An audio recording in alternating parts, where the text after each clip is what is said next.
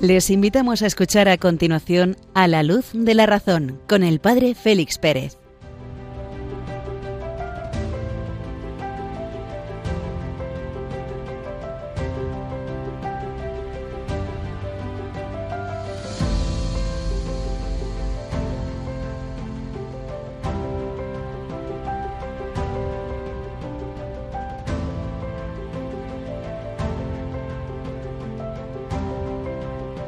Buenas noches, queridos amigos de Radio María. Es la medianoche en la península, Baleares, Ceuta y Melilla, una hora menos para los que nos escuchan desde las Islas Canarias, las Islas Afortunadas. De este día 3 de enero del recién estrenado 2024. Muy feliz año nuevo a todos nuestros queridos amigos de Radio María. Os acompaña en esta hora de programa en la noche el Padre Félix Pérez desde Béjar, en Salamanca, a la luz de la razón. Seguimos caminando en la oscuridad de la noche, guiados en esta ocasión por una estrella. Como los magos del Oriente, nos encaminamos hasta Judea en busca de un rey que ha nacido. Esa es la tarea de la razón, escrutar los signos de la escritura, escrutar los signos de la naturaleza, para de esta manera, guiados por la estrella, poder llegar hasta contemplar en Belén al Mesías allí nacido.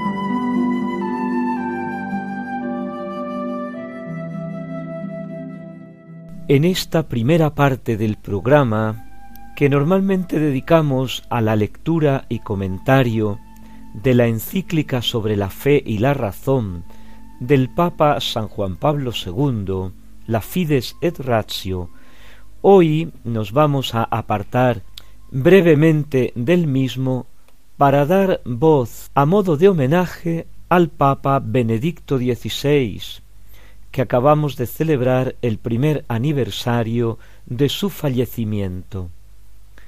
Al hilo de la fiesta de los Reyes Magos, de la Epifanía del Señor, a la que nos encaminamos ya mismo, recordamos que Joseph Ratzinger celebraba cada año con especial primor la Navidad, todo el misterio del nacimiento del Señor, y de una manera particular la fiesta de la Epifanía del Señor. Unos meses después de ser elegido papa, elevado al solio pontificio, tuvo la suerte, la divina providencia que así dispone los tiempos, de regresar a su tierra patria para celebrar la Jornada Mundial de la Juventud, la número veinte, en Colonia, en Alemania, del 18 al 21 de agosto de 2005. El saludo que dirigió al pueblo de Colonia aquella misma tarde en la llegada el día 18, en la catedral, es sumamente elocuente. Es para mí una gran alegría estar esta tarde con vosotros en esta ciudad de Colonia a la que me unen tantos recuerdos hermosos, años inolvidables. En Bohm viví los primeros años de mi carrera académica, años inolvidables, años en los que vine a menudo a Colonia y aprendí a amar a esta Roma del arte. Aquí se respira la gran historia, lugar de encuentro, de cultura. Siempre he amado el espíritu, el humorismo, la alegría y la inteligencia de sus habitantes.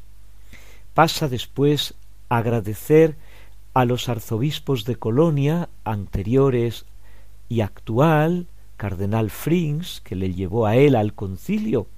Sí, Benedicto XVI no fue padre conciliar porque no era obispo, pero sí fue asesor, el teólogo del cardenal Frings. Llevarme a Roma para que pudiera de este modo participar activamente a su lado en el Concilio Vaticano II y vivir de cerca ese acontecimiento extraordinario al que contribuí un poco, dice él.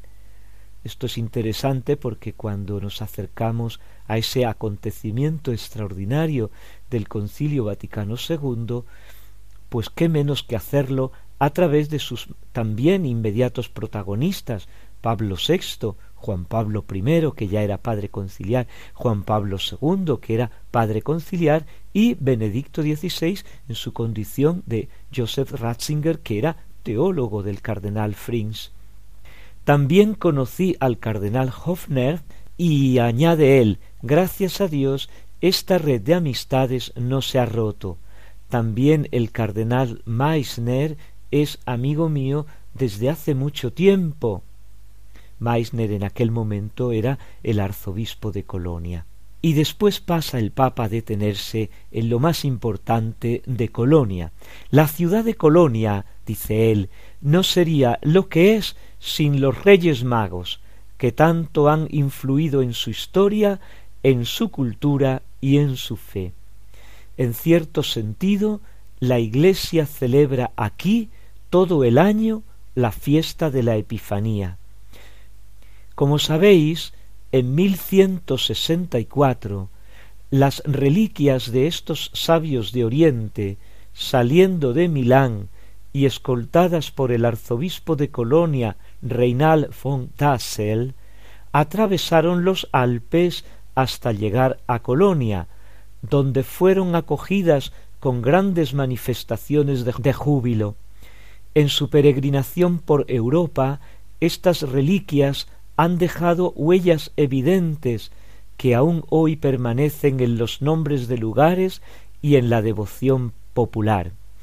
Los habitantes de Colonia fabricaron para las reliquias de los Reyes Magos el relicario más precioso de todo el mundo cristiano en aquel momento, y como si no bastara, levantaron sobre él un relicario mayor todavía, la misma catedral de Colonia. Junto con Jerusalén, la ciudad santa, con Roma, la ciudad eterna, con Santiago de Compostela en España, gracias a los magos, Colonia se ha ido convirtiendo a lo largo de los siglos en uno de los lugares de peregrinación más importante del occidente cristiano. Y él hace referencia con frecuencia a esta fiesta de los Reyes Magos, a estos personajes, a este misterio de esa luz de los astros, de la naturaleza que nos habla de la venida del Mesías. En su libro sobre la infancia de Jesús, de esa trilogía que escribe ya siendo papa sobre los santos evangelios a modo de comentario, también en su condición de teólogo, dice lo siguiente ¿Quiénes eran los magos? ¿Qué clase de hombre eran estos que San Mateo describe como magos venidos de Oriente. El término magos tiene una considerable gama de significados en las diversas fuentes. La primera de las cuatro acepciones principales designa como magos a los pertenecientes a la casta sacerdotal persa. En la cultura helenística eran considerados como representantes de una religión auténtica, pero se sostenía al mismo tiempo que sus ideas religiosas estaban fuertemente influenciadas por el pensamiento filosófico, hasta el punto de que se presentan con frecuencia a los filósofos griegos como adeptos suyos. Otros significados pueden ser alguien dotado de saberes y poderes sobrenaturales, brujos, embaucadores y seductores. Estos diversos significados del término mago nos hacen ver aquí la ambivalencia de la dimensión religiosa en cuanto tal. La religiosidad puede ser un camino hacia el verdadero conocimiento, un camino hacia Jesucristo, pero cuando ante la presencia de Cristo no se abre a Él y se pone contra el único Dios y Salvador, se vuelve esa religiosidad demoníaca, destructiva, dice él, porque no han conocido, porque no han reconocido al único Salvador. Y continúa el Papa poniendo el ejemplo de Simón el Mago, precisamente, que en el libro de los Hechos de los Apóstoles se nos refiere que quería comprar los, entrecomillamos, poderes de los apóstoles, con dinero, comprar con dinero. ¿Quiénes eran estos magos? se sigue preguntando el Papa. Bueno, pues aquí tenemos una invitación a la lectura.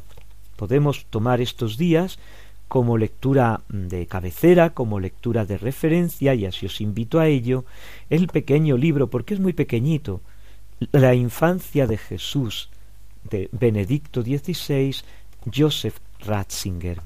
Los reyes magos, al llegar a la presencia del niño, abrieron sus cofres y le ofrecieron sus dones. También nosotros en estos días podemos abrir los cofres de nuestro corazón y ofrecerle nuestros dones al Señor. Miremos a María, miremos a la Madre, a la Reina, y también podemos contribuir con nuestra aportación económica a Radio María, con nuestra oración por las intenciones de Radio María, con nuestra súplica para que las ondas también sigan siendo evangelización y también continúen obrando esos sencillos y pequeños milagros que sólo ella, que sólo la Virgen, que sólo el Señor, que sólo San José conoce. Estamos celebrando cómo el amor loco y apasionado de Dios por los hombres se hizo carne en un niño nacido en un pesebre suscitando a su vez una respuesta evangelizadora en aquellos que recibieron ese anuncio. Así lo hicieron los pastores, que tras ver a Jesús contaron lo que se les había dicho de aquel niño. Una buena noticia que es la razón de la existencia de esta radio que desde hace 25 años extiende en España a través de las ondas lo que habían visto y oído los pastores de Belén, cambiando las vidas de quienes escuchan la palabra de Dios y acogen a Jesús en sus corazones. Ayúdanos a seguir haciéndolo muchos años más con tu oración, compromiso voluntario, testimonios y donativos. Colabora. Puedes hacerlo sin moverte de casa, con una simple llamada al 91 822 8010 a través de Bizum o en nuestra página web www.radiomaria.es en el apartado donativos donde verás los números de cuenta para realizar una transferencia bancaria. También puedes hacerlo con tarjeta o PayPal. Radio María una radio que cambia vidas.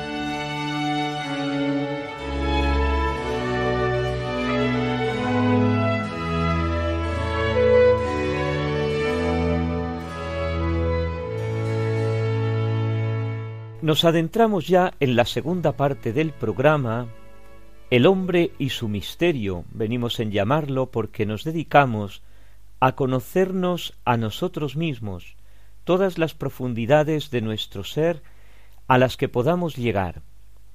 Estábamos en los últimos programas viendo la naturaleza de la voluntad. ¿Qué es la voluntad? Esa palabra que utilizamos con tanta frecuencia, pues ese no tiene voluntad, pues no tengo voluntad, pues no quiero, pues no me da la gana, pues ¿cuántas veces empleamos la palabra voluntad? ¿Sabemos realmente lo que es la voluntad? Habíamos analizado, habíamos visto cómo es el acto voluntario, cómo desarrollamos dentro de nosotros un entrelazarse entre la inteligencia y la voluntad, el conocer y el decidir. Después nos habíamos preguntado si esos momentos decisionales donde decidimos lo que vamos a hacer se pueden reducir a los sentidos. Algunos así lo afirmaban, o se pueden reducir al intelecto, a la inteligencia, como afirman otros. Más bien no, nosotros nos decidimos porque la voluntad es algo, ahora iremos viendo el qué, distinto, todas las facultades interiores de la persona, todas las potencias llaman los clásicos, se especifican por su objeto. Esto quiere decir que nosotros sabemos que tenemos algo dentro si de dentro sale algo. Porque si no sale algo no sabemos si hay algo dentro. Parece un trabalenguas, pero es así. Yo no sé lo que hay dentro de una caja hasta que no sale lo que hay dentro de la caja. Evidentemente, si una caja es pequeña, no puede contener un, por ejemplo, un elefante, evidentemente.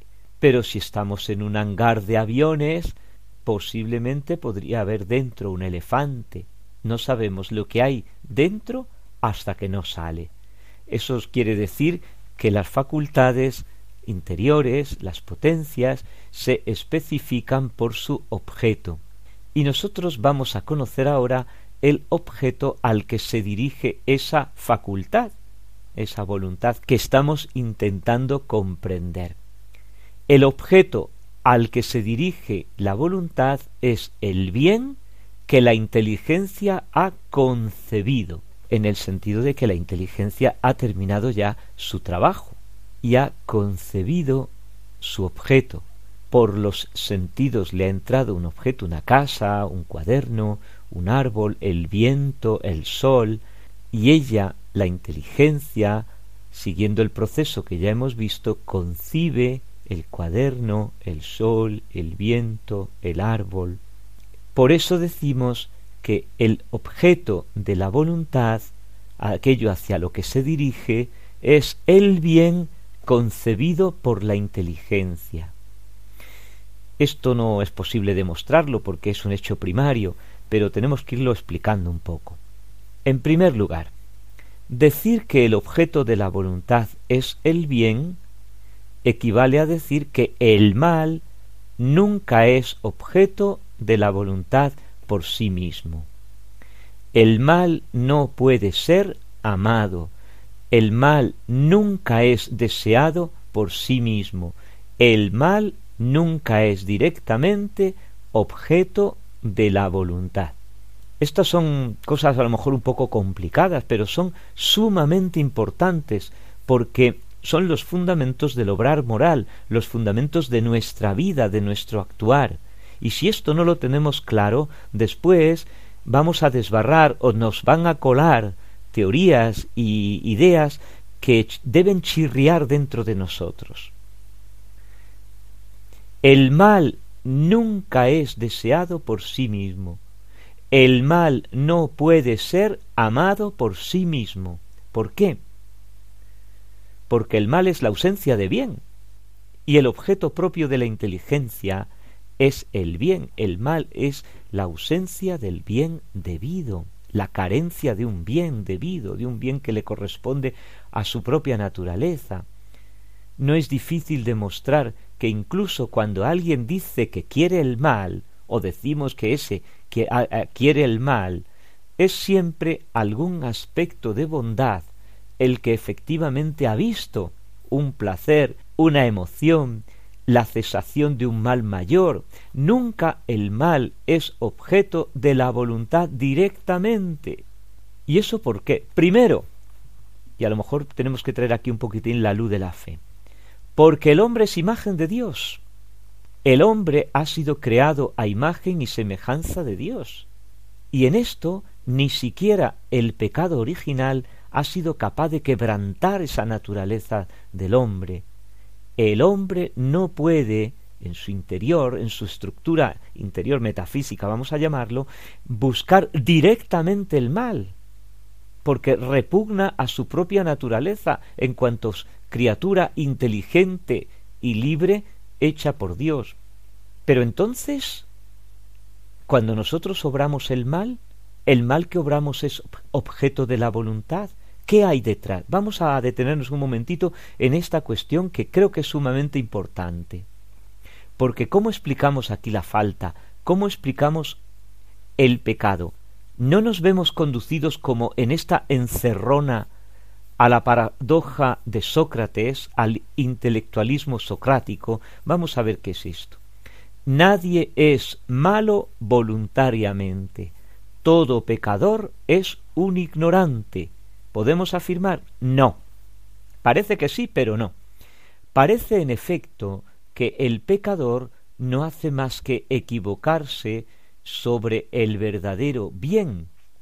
Sócrates vio muy bien que el mal nunca es deseado formalmente, directamente. Vamos a detenernos un momento en este descubrimiento de Sócrates. Sócrates es el gran filósofo padre antecesor de Platón y de Aristóteles, esos tres grandes filósofos de la antigüedad griega, que marcan el, el que fraguan lo que es toda la filosofía. Hasta Sócrates las virtudes las consideraban los filósofos como independientes. La prudencia, la justicia, la fortaleza, la templanza son hábitos buenos de nuestra interioridad. Pero Sócrates descubre que las virtudes tienen algo en común. ¿Qué tienen en común? Que son virtudes. Y aquilata el concepto de virtud como hábito operativo bueno, algún un tipo de resorte que hay dentro de mí que hace que yo pueda obrar fácilmente el bien, el bien en una dirección, en las relaciones con los demás, la, justicia, en el apetito concupiscible, la templanza, en el apetito irascible, en el apetito irascible, que ya hemos visto también, la fortaleza. Entonces, cada, cada cada virtud va como regulando, cada virtud va como regulando una parte de mi interioridad. Bueno, pues bien, descubre Sócrates que todas ellas son virtudes, porque la virtud del hombre no es más que lo que hace que el alma sea como debe ser, de acuerdo con su naturaleza, es decir, buena y perfecta. En esto consiste, según Sócrates, la ciencia o el conocimiento, mientras que el vicio es la privación de ciencia, la privación de conocimiento, es decir, la ignorancia. De aquí se extraen dos consecuencias. La primera, la virtud es ciencia, conocimiento, y el vicio, ignorancia. Y segunda, nadie obra el mal voluntariamente, nadie peca voluntariamente, y quien hace el mal lo hace por ignorancia del bien. Esto es lo que se ha llamado el intelectualismo socrático, en la medida en que reducen el bien moral a un hecho de conocimiento, considerando como algo imposible el conocer el bien y el no hacerlo. El intelectualismo socrático ha influido sobre todo el pensamiento de los griegos, hasta el punto de transformarse en una especie de denominador común de todos los sistemas filosóficos clásicos vinculados al mundo griego. Tenemos que considerar en este intelectualismo socrático unos detalles sumamente ricos. En primer lugar, hay que considerar el concepto, como decía antes, de virtud. Que los virtud que los anteriores a Sócrates no habían conseguido individuar, conceptualizar. Este nexo era lo que convertía todas las virtudes en unidad. ¿Y cuál es este nexo? ¿Y cuál es este nexo? ¿Cuál es este vínculo de unión entre todas? Someter la vida humana y sus valores al dominio de la razón, al dominio de la inteligencia, como los anteriores a Sócrates, los primeros naturalistas, habían sometido toda la naturaleza a un primer principio, el agua, el fuego, el viento, lo indeterminado, así ahora Sócrates reduce todo a un primer principio en el hombre que es la inteligencia. Las virtudes son aquello que perfecciona y actualiza plenamente la naturaleza del hombre, que es inteligencia. Y el segundo apunte a este intelectualismo socrático, que nos viene muy bien para, para, para ver lo que es la naturaleza de la voluntad, es más interesante. Sócrates ha visto con mucha claridad que el hombre, por su propia naturaleza, busca siempre su propio bien, y que cuando hace el mal, en realidad no lo hace porque sea un mal, sino porque espera obtener de ello un bien. Decir que el mal es involuntario significa que el hombre se engaña al esperar que de él surja un bien, y que en realidad comete un error de cálculo y por lo tanto se equivoca. Con lo cual, en última instancia, el hombre es víctima de su propia ignorancia. Ahora bien, Sócrates tiene toda la razón cuando afirma que la condición necesaria para hacer el bien consiste en el conocimiento. Evidentemente, si yo no conozco el bien, no lo puedo hacer.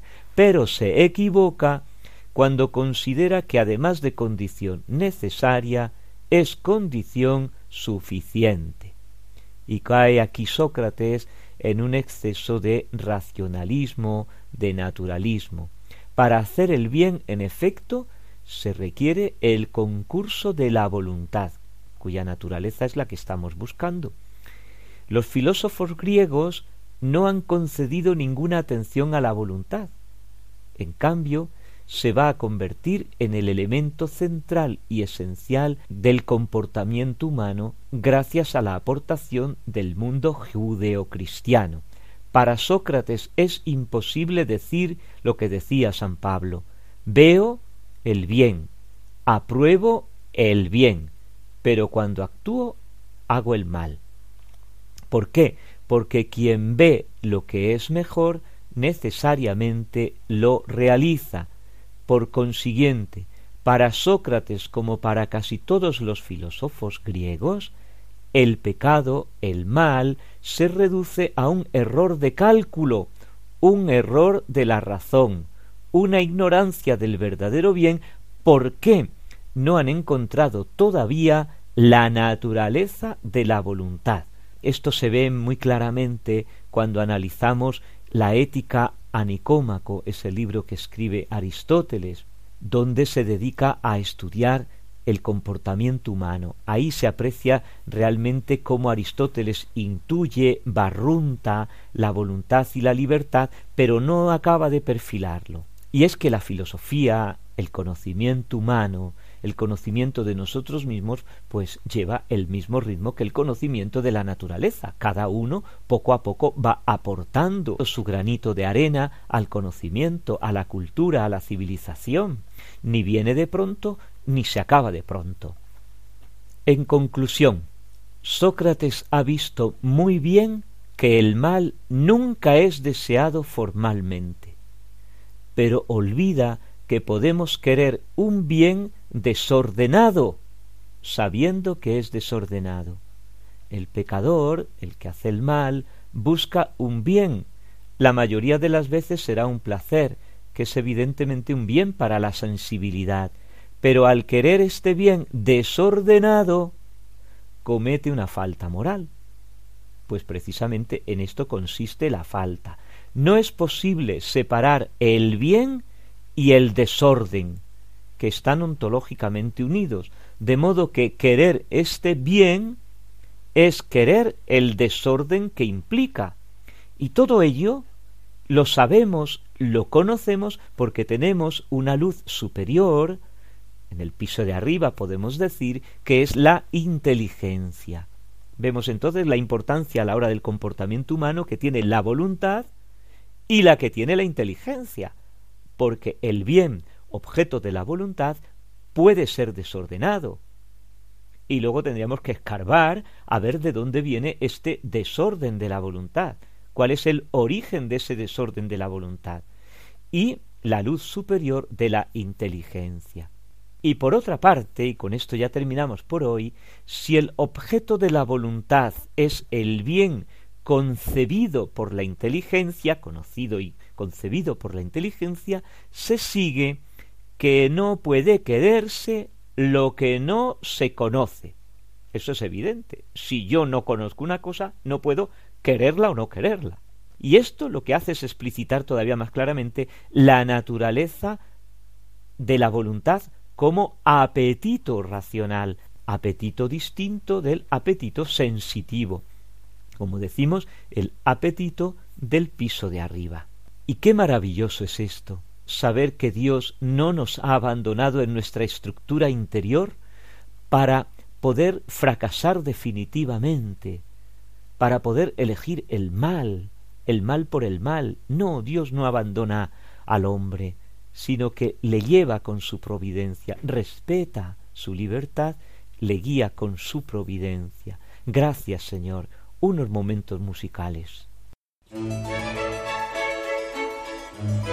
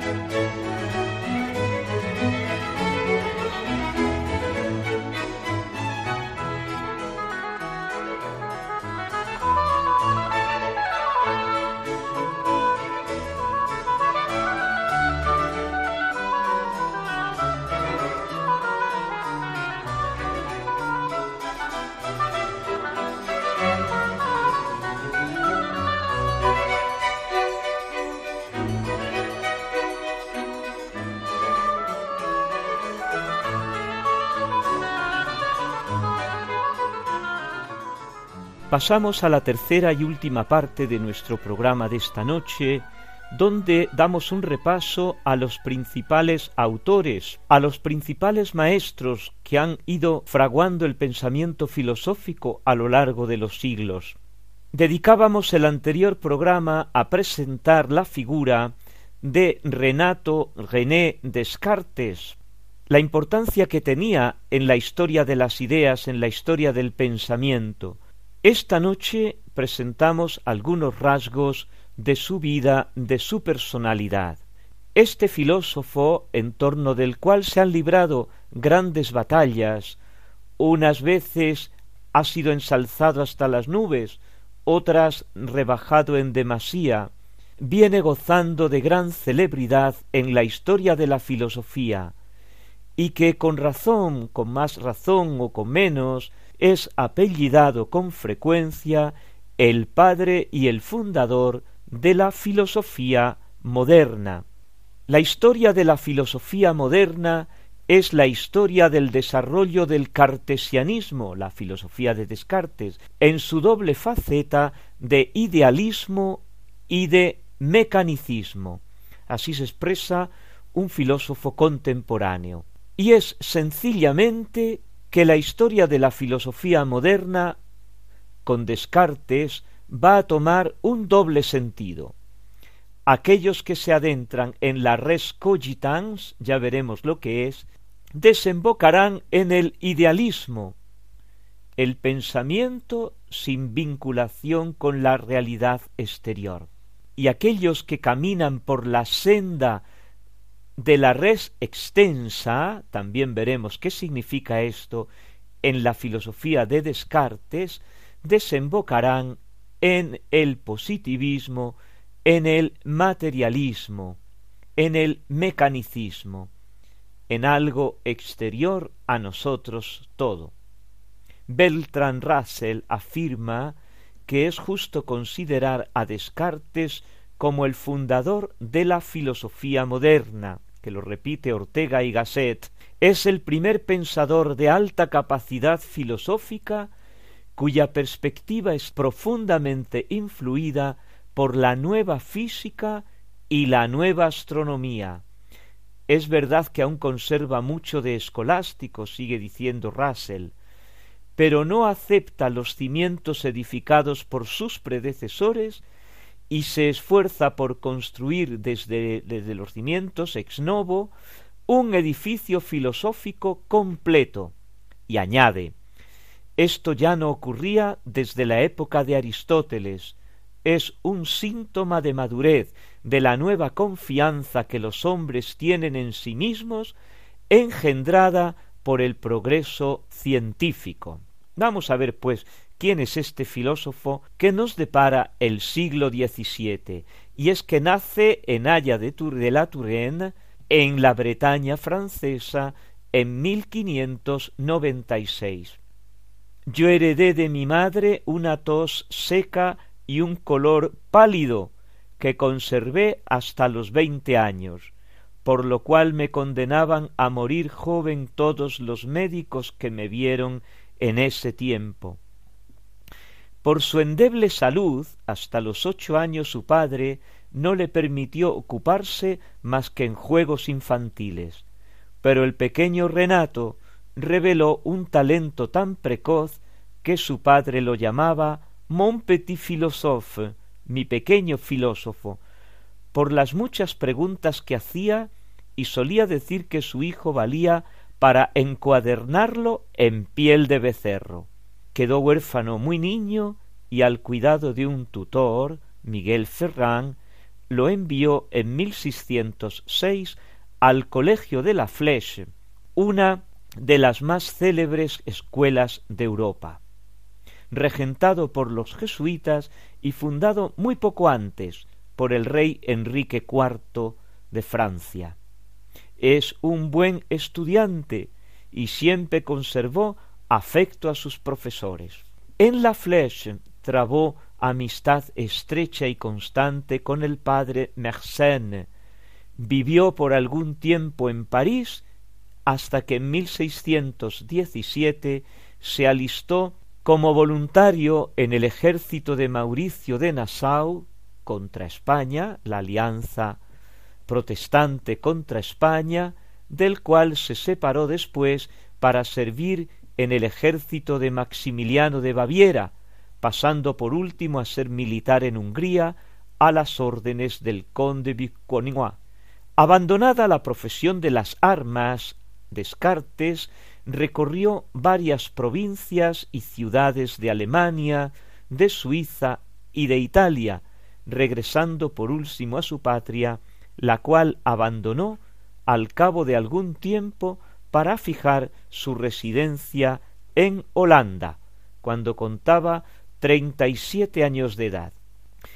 En 1648 hizo un viaje a París y al año siguiente, invitado por Cristina, reina de Suecia, marchó a Estocolmo, donde falleció en 1650. En la Fleche recibió una sólida formación filosófica y científica, de acuerdo con la ratio studiorum de la época. El plan de estudios que abarcaba seis años de estudios humanísticos y tres de matemáticas y de teología. Aquella enseñanza, inspirada en los principios de la filosofía escolástica, considerada como la defensa más válida de la religión católica en Francia, en contra de los siempre recurrentes gérmenes de la herejía, dejó insatisfecho y confuso a Descartes, aunque mostrase sensibilidad ante las novedades científicas y se abriese al estudio de la matemática. Pronto se dio cuenta de la distancia enorme entre aquella corriente cultural, la formación filosófico-teológica del Colegio de la Fleche que tenía como padre a Suárez, la filosofía de Suárez no es muy nítida que digamos, y los nuevos fermentos científicos y filosóficos que propugnaban por salir a la luz en diversos contextos. Percibió con rapidez la ausencia de una metodología seria que estuviese en condiciones de instituir, de controlar, de poner orden en las ideas existentes y de guiar hacia la búsqueda de la verdad. La enseñanza de la filosofía impartida según la codificación elaborada por Suárez, este filósofo español jesuita del siglo XVI, remitía los ánimos hacia el pasado, a interminables controversias entre los tratadistas escolásticos, dejando poco espacio a los problemas del presente. De hecho, lo escribe eh, Descartes en el discurso del método, que es una de sus obras fundamentales, donde dice conversar con los hombres de otros siglos es casi lo mismo que viajar. Es bueno, sin duda, saber algo acerca de las costumbres de los pueblos para juzgar mejor las nuestras y no calificar de ridículo e irracional todo lo que sea contrario a nuestras costumbres. Pero cuando se dedica demasiado tiempo a viajar, al fin uno se vuelve extranjero en su propia tierra. Y así quien se muestra demasiado curioso por las cosas del pasado se convierte en la mayor parte de los casos en muy ignorante de las cosas presentes. Al término de sus estudios se siente profundamente insatisfecho y escribe lo que más me gustaba era la matemática, por la certeza y evidencia de sus razonamientos, pero aún no me daba cuenta de cuál era el mejor uso de ella, al contrario, pensando que sólo servía para las artes mecánicas, me asombraba que sobre cimientos tan firmes y sólidos todavía no se hubiese construido algo más elevado e importante. Por lo que concierne a la enseñanza de la teología, fundamental en un colegio jesuita, se limita a señalar que al saber que el camino del cielo está abierto a los muy ignorantes igual que a los sabios, y que las verdades reveladas para llegar allí son superiores a nuestra inteligencia, nunca habría osado someter éstas, las verdades reveladas, a mis débiles razonamientos. Descartes abandona el colegio de los jesuitas y continúa sus estudios en la Universidad de Poitiers, donde obtiene la licenciatura en Derecho Civil y en Derecho Canónico. En sus periplos como militar, trabó amistad con un joven cultivador de la física y de la matemática, Isaac Bickman, quien le estimuló a estudiar física, dedicado a un proyecto de matemática universal, manifestó haber tenido una especie de revelación intelectual acerca de los fundamentos de una ciencia admirable. Debido a esta revelación, Descartes pronunció el voto de peregrinar a la Santa Casa de Loreto, en Italia. Trabó amistad con el cardenal Pedro de Berulle, fundador del oratorio, un santo varón de Dios, el cual le sugirió que se adentrara por las sendas de la metafísica que muy pronto interrumpió para dedicarse a una gran obra física, el Tratado de la Física, el cual lo interrumpió por las conclusiones a las que llegaba y teniendo delante la condena de Galileo, a causa de la tesis copernicana que él compartía también y cuyas razones había expuesto en este tratado, lo dejó. Apresurándose a escribir al padre Mersenne, estoy casi decidido a quemar todos mis papeles o por lo menos a no dejar que nadie los vea. Una vez superado su grave descorazonamiento, Descartes advirtió la urgente necesidad de afrontar el problema de la objetividad de la razón y de la autonomía de la ciencia en relación con el Dios omnipotente. Y así escribe para ello el discurso del método, como previo a tres ensayos científicos en los que compendiaba sus resultados, la dióptrica, los meteoros y la geometría. Descartes consideró que era importante demostrar el carácter objetivo de la razón e indicar las reglas en las que había que inspirarse para alcanzar dicha objetividad. Nacido en un contexto polémico y como defensa de la nueva ciencia, el discurso del método se convirtió en la carta magna de la nueva filosofía. Sencillez, claridad, brevedad. Después de una crisis interior, reemprendió la redacción del Tratado de la Metafísica que le había sugerido el cardenal de Berulle, en forma de meditaciones, escritas en latín, porque estaban reservadas a los doctos, y cuyas referencias a la enfermedad y a la debilidad de la naturaleza humana dan testimonio de un ánimo lleno de angustia. Esta es su obra Las Meditaciones sobre la primera filosofía. Posteriormente, Descartes se dedicó con afán a la elaboración de los Principia Philosophiae, de los principios de la filosofía, obra en cuatro libros redactada en artículos breves según los manuales de la época, una exposición resumida y sistemática de su filosofía y de su física, que otorga una relevancia particular al vínculo entre filosofía y ciencia. En 1649 Descartes acepta la invitación de la reina Cristina de Suecia ojo que se estaba convirtiendo a la fe católica en un mundo luterano, y después de haber entregado a la imprenta el manuscrito de su último trabajo, Las Pasiones del Alma, dejó definitivamente Holanda, que ya no era tan hospitalaria para él, sino que estaba llena de contradicciones aquella Holanda ya protestantizada. Y posteriormente, en una visita a la reina Cristina, fallece a consecuencia de las inclemencias del clima y de la nada robusta constitución física del filósofo.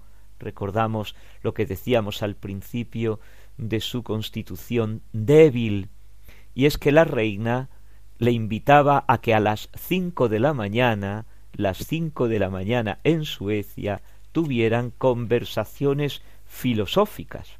Descartes es un temperamento ante todo matemático, agudo, rápido, un poquito superficial, se desentiende de las cuestiones excesivamente especulativas, deja a los teólogos que se ocupen de penetrar las intenciones de Dios. Su gran preocupación es el orden, como hemos dicho, la sencillez, la claridad, la distinción de las ideas, logradas con frecuencia a expensas de la profundidad. Su idea es una filosofía clara, sencilla, concreta, positiva y esencialmente práctica, que sirva, como dice él, para adquirir un conocimiento cierto y claro de todas las cosas que pueden ser a los hombres de alguna utilidad para su vida. En contraposición a los voluminosos tratados escolásticos, sus libros son pequeños, de lectura aparentemente fácil, y este es, sin duda, uno de los principales motivos de su éxito, muchos de ellos redactados en primera persona, en el yo, como hizo San Agustín con sus confesiones, y en un lenguaje muy sencillo. Hasta aquí esta breve presentación de la vida y de la obra de Descartes. Unos momentos musicales y ya despedimos nuestro programa por esta noche.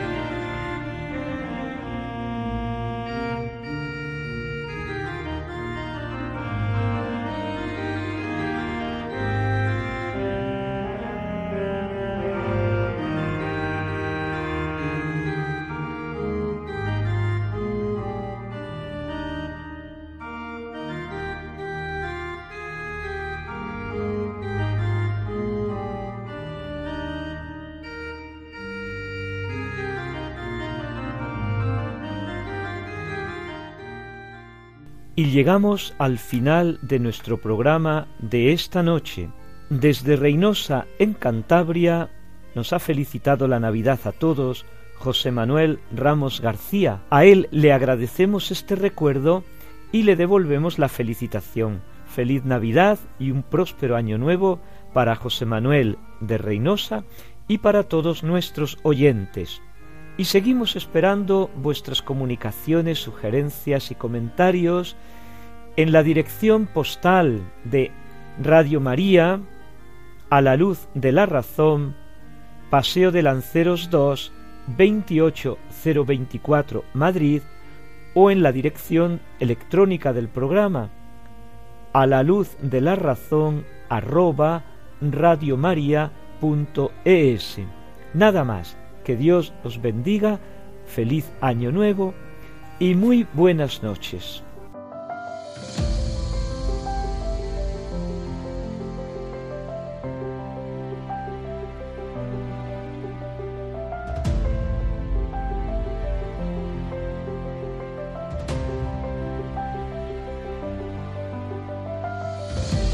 Han escuchado en Radio María A la Luz de la Razón con el Padre Félix Pérez.